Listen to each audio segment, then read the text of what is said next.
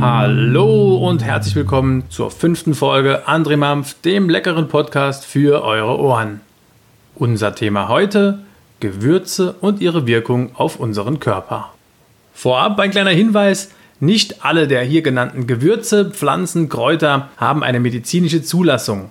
In der Volksmedizin werden die kleinen Helfer aus der Natur aber schon Jahrtausende angewandt. Wie immer hilft hier eine kurze Rücksprache mit eurem Arzt oder Apotheker. Anfangen möchte ich mit einem Gewürz, welches geschmacklich die Geister scheidet und hierzulande nur noch kaum zum Würzen genutzt wird. In seiner Heimat Westasien aber schwört man seit über 2000 Jahren auf die leicht scharfen Minisamen mit dem petersilienähnlichen Geschmack. Ihr braucht noch einen Tipp? Die kleinen schwarzen dreikantigen Samen kennt man von Fladenbrot. Schwarzkümmel. Genau. Er gibt dem Brot einen einzigartigen und sehr aromatischen Geschmack. In der nord- oder mitteleuropäischen Küche etwas Vergleichbares zu finden ist schwer. Dabei war Schwarzkümmel in unseren Breiten im sehr frühen Mittelalter eine typische Gewürz- und Heilpflanze. Karl der Große und sein Sohn Ludwig der Fromme ließen in den kaiserlichen Gärten Schwarzkümmel anbauen. Durch dieses Vorbild hielt der Schwarzkümmel ebenfalls in den Bauerngärten Einzug. Auch die Universitätsgelehrte Hildegard von Bingen hat den Schwarzkümmel gekannt und hoch geschätzt. Irgendwann geriet der aromatische Samen jedoch hierzulande in Vergessenheit. Der echte Schwarzkümmel hat seinen Ursprung im Balkan. Von dort verbreitete er sich nach Südosteuropa, Nordafrika und Kleinasien bis nach Indien. Überall dort wird er als Gewürz häufig genutzt und ist in der Erfahrungsmedizin der Völker gut bekannt und hoch angesehen. In den letzten Jahren wird auch in unseren Breiten dem Schwarzkümmel wieder ein wachsendes Interesse entgegengebracht. Ob zur Linderung für akute und chronische Leiden eingesetzt, in der Haut- und Haarpflege angewandt oder in der guten Küche im Gebrauch. Doch was ist das Besondere an Schwarzkümmel? Sieben der acht essentiellen Aminosäuren enthalten die Winzlinge. Die dienen dem Zellschutz, machen stressresistent, nähren unser Immunsystem. Ganze 35% des Schwarzkümmelsamens sind fettendes Öl, das durch das Pressen der kantigen Samen gewonnen wird. Darin sind viele wertvolle, ungesättigte Fettsäuren. Schwarzkümmelkörner und das Öl sind für jeden Diabetiker lohnend, besonders für jene, die noch nicht auf Medikamente oder Spritzen angewiesen sind und einen Weg mit natürlichen Mitteln suchen, dies so lange wie möglich hinauszuzögern. In wissenschaftlichen Studien fand man heraus, dass der Samen in mehrfacher Hinsicht positiv auf den diabetischen Stoffwechsel wirken kann. Auch ganz interessant, Schwarzkümmel ist ausgleichend und besänftigend bei ADHS. Das kraftvolle Wirkstoffpaket des Schwarzkümmelöls wirkt für Körper und Psyche ausgleichend, harmonisierend und besänftigend. Deshalb eignet es sich hervorragend zur Behandlung der Symptome von Kindern mit ADHS. Zimt. Echter Zimt war früher und ist es auch heute noch eine Kostbarkeit. Arabische Händler vertrieben das Gewürz als erste, hielten dessen Herkunft aber streng geheim. Abenteuerliche Gerüchte bildeten sich, so bauten angeblich bestimmte Vögel ihre Nester aus Zimtstangen und die Sammler mussten ihnen das Nest stehlen. Im 14. Jahrhundert gelangte das Gewürz nach Europa. Infolgedessen suchten europäische Gewürzhändler nach dem Ursprung der wertvollen Rinde und fanden ihn auf der Insel Ceylon. Seitdem vertrieben in erster Linie portugiesische und später niederländische Händler Zimt. Der echte Zimt ist der Ceylon-Zimt. Es handelt sich dabei um eine Baumart, die 6 bis 10 Meter hoch wird und immer grün ist. Die Blätter stehen gegenständig zueinander, sehen eiförmig bis oval aus und haben eine ledrige Oberseite. Beim Zerreiben riechen sie nach Gewürznelken. Wird die Rinde abgeschält und getrocknet, bilden sich die typischen aufgerollten Zimtstangen, die aromatisch riechen. Ceylon-Zimt gehört zu den Lorbeergewächsen und ist auf Sri Lanka beheimatet. Angebaut wird Zimt in Süd- und Südostasien, auf Madagaskar sowie auf den Seychellen. Cassia-Zimt, auch chinesischer Zimt genannt, gilt als Verfälschung des echten Zimts. Zu Gewürz wird hauptsächlich der Cassia-Zimt verarbeitet. Er lässt sich von der Ceylon-Art folgendermaßen unterscheiden. Die Stangen des echten Zimts ähneln einer Zigarre. Die Rinde ist in vielen dünnen Schichten zusammengerollt. Cassia-Zimtstangen haben eine dickere Rindenschicht. In der Mitte befindet sich ein Hohlraum. Was kann der Zimt? Die ätherischen Öle im Gewürz muntern auf, steigern das Selbstwertgefühl, regen wärmeregend den Kreislauf an. Dank Terpenen und Gerbstoffen meint es Zimt gut mit dem Verdauungssystem. Hilft zum Teegebrüt bei Magenkrummeln, Blähen und Durchfall und beeinflusst vermutlich den Blutzuckerspiegel. So zeigen Laborversuche, dass Zimt die Freisetzung des Hormons Insulin erhöht. Zugleich reagiert das Gewebe empfindlicher auf Insulin und nimmt mehr Glucose auf. Die bisherigen Studien kommen zu unterschiedlichen Ergebnissen. Die Deutsche Diabetesgesellschaft rät davon ab, Zimtpräparate als Nahrungsmittelergänzung einzunehmen. Zimt eignet sich nicht nur für Süßspeisen. Vor dem Servieren einfach mal ein wenig Zimt über Kürbis, Karotten oder Linsengerichten reiben, das gibt dem Ganzen nochmal einen extra Kick. Chili. Chilis sorgen nicht nur für Feuer im Essen und verleihen ihm das gewisse Etwas, sondern sind auch besonders gesund für Körper und Geist. Mit einigen tausend Sorten mischt die scharfe Schote aromatisch Körper- und Lieblingsgerichte auf. Als Chilis, die wir zum Kochen verwenden, werden die kleinen Früchte der Gewürzpaprika bezeichnet. Sie gehören botanisch gesehen zu den Beerenfrüchten. Ursprünglich stammt der Paprika, zu der auch die Chilischote gehört, aus Mittel- und Südamerika. Dass wir heute in ihren Genuss kommen, haben wir Christoph Kolumbus zu verdanken, der die Chili Ende des 15. Jahrhunderts nach Europa brachte. Angebaut werden die scharfen Schoten heute hauptsächlich in Mexiko, Thailand, China und Japan. Was kann Chili? Seine Capsaicinoide sorgen nicht nur für Geschmack, Duft und Schärfe, sie stärken auch unser Abwehrsystem, erweitern die Gefäße, wirken entzündungshemmend und antibakteriell auf den Magen-Darm-Trakt. Da Capsaicin Schleimhautschutzstoffe enthält, wird es beispielsweise zur Behandlung von Magenbeschwerden wie Magenschwüren oder Gastritis eingesetzt. Seine entzündungshemmende und antibakterielle Wirkung schützt den Körper vor Krankheitserregern wie Bakterien und Pilze. Frische Chilis enthalten außerdem bis zu dreimal so viel Vitamin C als Zitrusfrüchte. Gerade deshalb eignet sich der exotische Scharfmacher ideal, um das Immunsystem zu stärken. Chili wird auch heute in Wärmepflastern zur Linderung von rheumatischen Schmerzen bei Hexenschuss, Migräne oder Gürtelrose eingesetzt. Ein regelmäßiger Chilikonsum kann außerdem Blutzucker und Blutfettwerte verbessern. Obendrein hat das Capsaicin eine stimmungsaufhellende Wirkung. Gelangt das Capsaicin nämlich auf unsere Schleimhäute im Mund, empfindet das der Körper als Schmerz in Form von starkem Brennen. Um diesen Schmerz zu lindern, schüttet unser Körper vermehrt Hormone wie Adrenalin und Endorphine aus. Angenehmer Nebeneffekt dabei, die Hormone sorgen für Glücksgefühle und hellen so unsere Stimmung auf. Gut zu wissen, alle diese besonderen Fähigkeiten bleiben auch beim Erhitzen vorhanden. Die Schärfe der Chilischoten wird in Schärfegraden, den sogenannten Scoville-Einheiten, gemessen. Milde Gemüsepaprika entsprechen beispielsweise einem Schärfegrad von 500 Scoville-Einheiten, während Habanero-Chilis etwa einen Wert von 350.000 erreichen. Die schärfste Chilischote der Welt, die Naga Yolokia, weist sogar mehr als eine Million Scoville-Einheiten auf. Möchte man sein Gericht nicht allzu scharf würzen, sollte man außerdem darauf achten, vor der Verarbeitung das Innere und die kleinen weißen Kerne zu entfernen. Koriander mit ihrer süßlich pikanten Pfeffernote wirken die Körner wie ein Kickstarter auf unser gesamten Organismus. Koriander ist eines der ältesten Küchenkräuter der Welt. Vor allem kennt man Koriander aus asiatischen, arabischen oder indischen Gerichten. Frische Korianderblätter haben einen starken, leicht scharfen Eigengeschmack. Getrocknete oder gemahlene Korianderkörner schmecken etwas milder. Gleichzeitig steckt in dem Gewürz eine Substanz, die antibiotisch wirkt und es enthält unterschiedliche ätherische Öle. Dadurch hat Koriander eine heilende Wirkung auf ganz natürliche Weise. Was kann Koriander? Der Duft von Koriander kitzelt uns wach, belebt und regt an bei Konzentrationsschwäche und Antriebslosigkeit. Er mindert chronische Entzündungskrankheiten wie Rheuma, hemmt das Wachstum von Bakterien und Pilzen. Koriander wirkt krampflösend und bei Bauchweh, Völlegefühl und Blähungen einfach ein paar Koriandersamen kauen, schon sind die Beschwerden vergessen. Ein positiver Nebeneffekt dabei, die Samen machen Schluss mit Mundgeruch. Koriander wird innerlich und äußerlich als Tee oder Öl angewandt.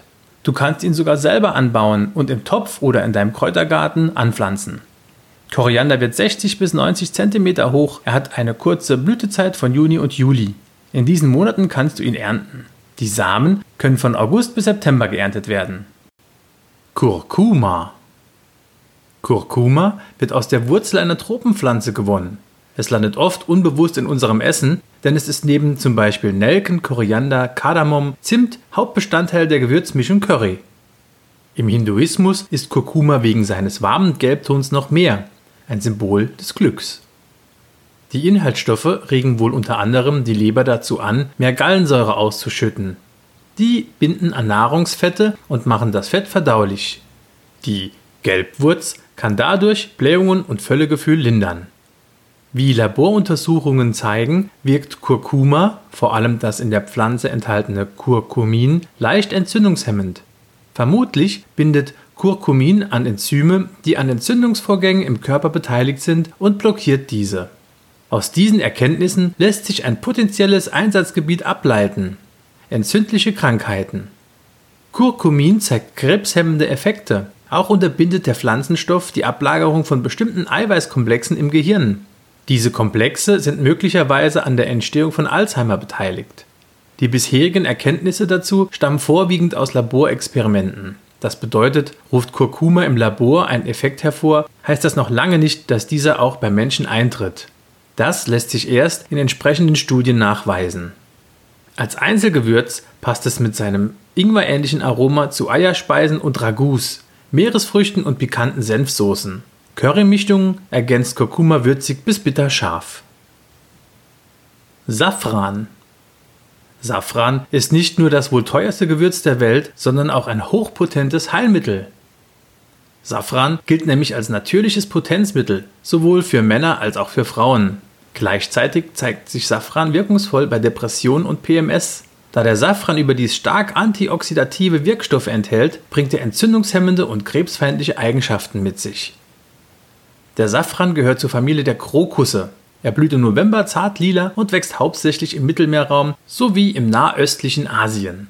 Dort wird er millionenfach angebaut, in mühevoller Handarbeit geerntet und dann in winzigen Mengen abgefüllt, als wertvolles Gewürz verkauft. Es gibt den Safran gemahlen oder ganz. Kauft man ihn ganz, dann erkennt man auch, aus was der Safran überhaupt besteht. Nicht aus der ganzen Pflanze, auch nicht aus dem Samen oder den Blättern, sondern lediglich aus den feinen Stempelfäden der Safranblüte. Jetzt wird auch klar, warum der Safran das kostbarste Gewürz der Welt ist. Denn für nur 5 Gramm Safran werden um die 800 Safranblüten benötigt. Kein Wunder, wird das Gewürz nicht selten unauffällig mit anderen Pflanzenteilen gestreckt. Besonders leicht gelingt das natürlich, wenn der Safran gemahlen wird. Kauft man die ganzen Safranfäden, ist die Chance höher, auch wirklich nur die Stempelfäden in der Packung vorzufinden. Zum Glück benötigt man nicht viel Safran. Pro Gericht und Person benötigt man nur ganz wenig vom Safran. Circa 0,02 Gramm reichen völlig aus. Wenn man wissen möchte, ob man gefälschten Safran gekauft hat, kann man ganz einfach vorgehen. Gib einfach eine kleine Menge des Safranprodukts in warmes Wasser oder warme Milch. Wenn sich die Flüssigkeit nun unverzüglich tiefgelb oder gar bräunlich verfärbt, handelt es sich bei dem Safran um eine Fälschung. Echter Safran muss nämlich in warmem Wasser oder warmer Milch für mindestens 10 bis 15 Minuten einweichen, bevor er seine gelbe Farbe in der Flüssigkeit ausbreiten kann.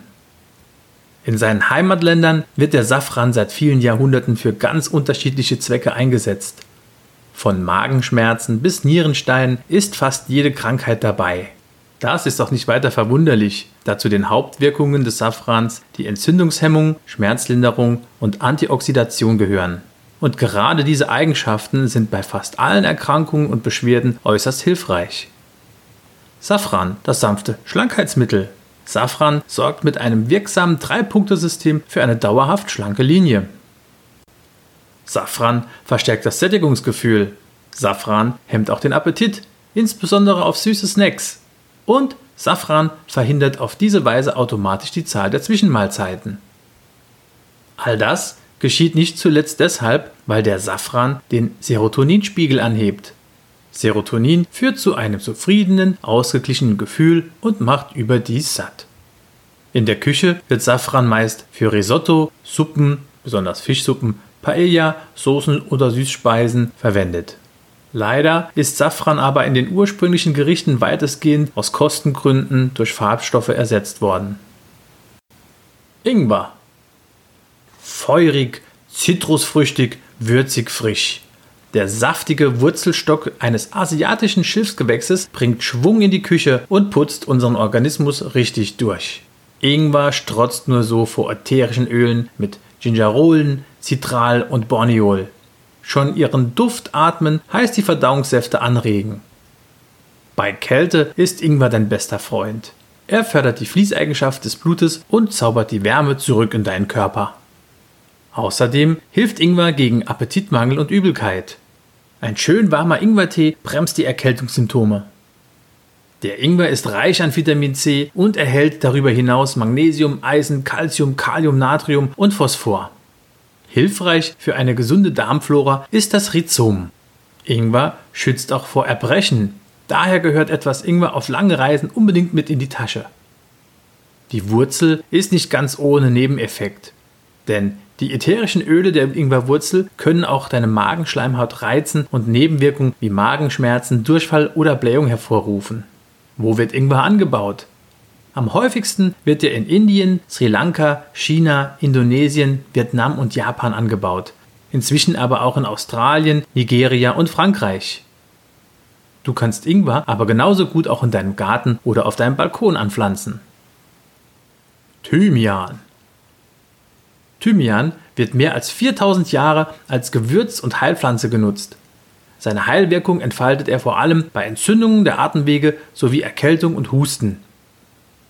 Er wirkt krampflösend auf die Bronchien, auswurffördernd und entzündungshemmend. Zudem ist Thymian gegen Bakterien, Pilze und Viren wirksam.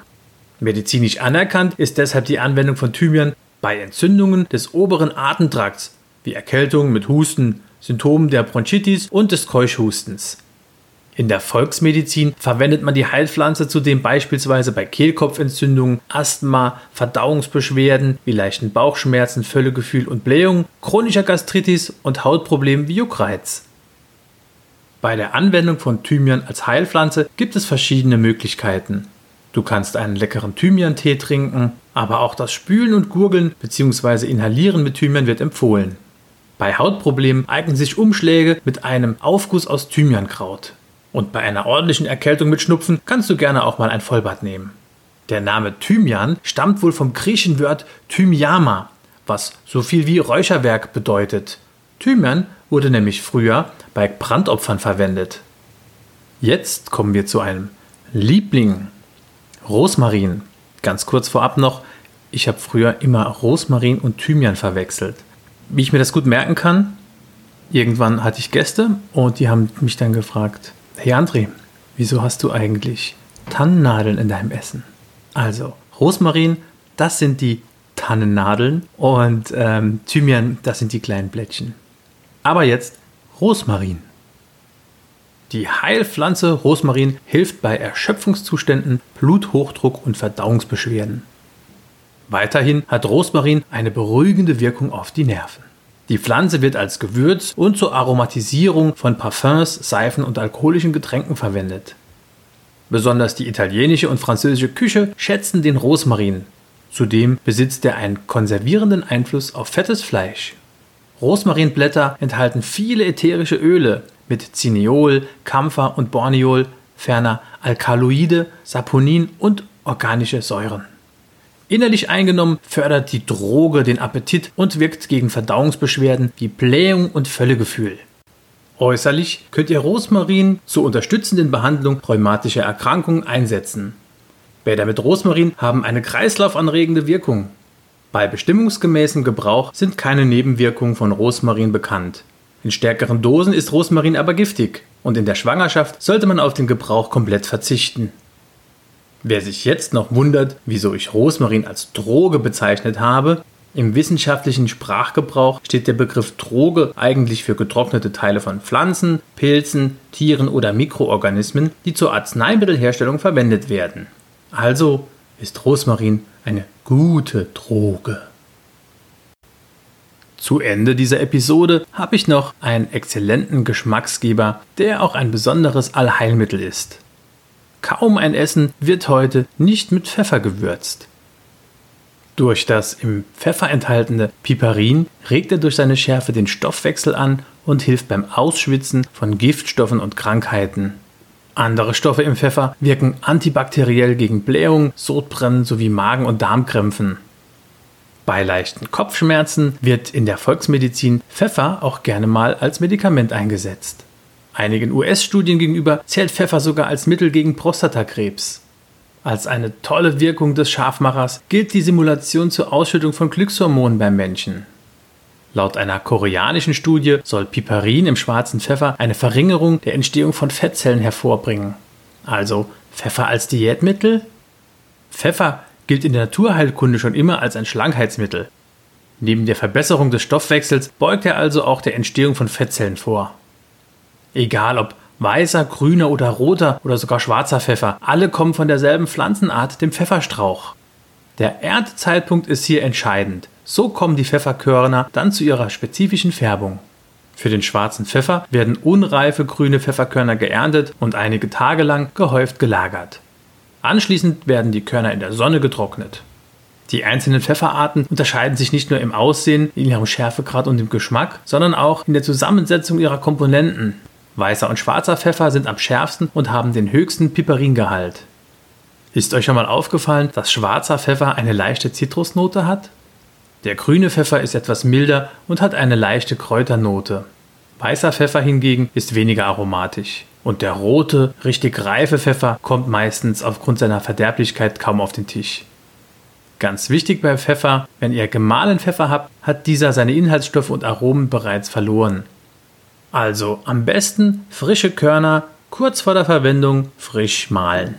Was ich total interessant finde, ist, dass in Kombination mit Piperin die Wirksamkeit von Curcumin, das hatten wir eben ja schon, um das bis zu 20-fache erhöht. Deshalb wird auch häufig empfohlen, Kurkuma für medizinische Anwendung etwas schwarzen Pfeffer hinzuzugeben. Auch die Bioverfügbarkeit von Selen, Vitamin A und Vitamin C soll durch schwarzen Pfeffer erhöht werden. Bei der Anwendung ist es mit dem Pfeffer ganz einfach frisch gemahlenen Pfeffer zu deinem Tee hinzugeben, zum Beispiel in Kombination mit frischem Kurkuma oder auch in heißer Milch mit Honig kombiniert, wird der Pfeffer gerne bei Erkältungskrankheiten eingenommen. Auch bei Pfeffer ist es so, in der Schwangerschaft und während der Stillzeit solltest du auf größere Mengen von schwarzen Pfeffer verzichten. Zum Ende dieser Episode habe ich noch ein paar Fun Facts für euch. Wusstet ihr, dass man Kurkuma als Kaffeeersatz nutzen kann? Kurkuma ist eine geschmackvolle und koffeinfreie Alternative zu Kaffee. Er enthält tatsächlich Kaffeesäure und dazu weitere Inhaltsstoffe, die, wie beim Kaffee, muntermachende Wirkung haben. Im alten Rom erkannte man schon, dass Safran ein luststeigendes Mittel ist. Die Römer kochten Wein mit Safran auf und das kostbare Gewürz wurde auch gern in den Betten von frisch vermählten Paaren verstreut. Habt ihr in eurem Gewürzschrank auch die beliebtesten Küchengewürze wie Pfeffer, Salz, Curry, Paprika, Koriander, Muskat und Zimt? So manches Gewürz steht schon ewig zu Hause, oder? Aber wusstet ihr, dass Gewürze kein ewig haltendes Lebensmittel ist?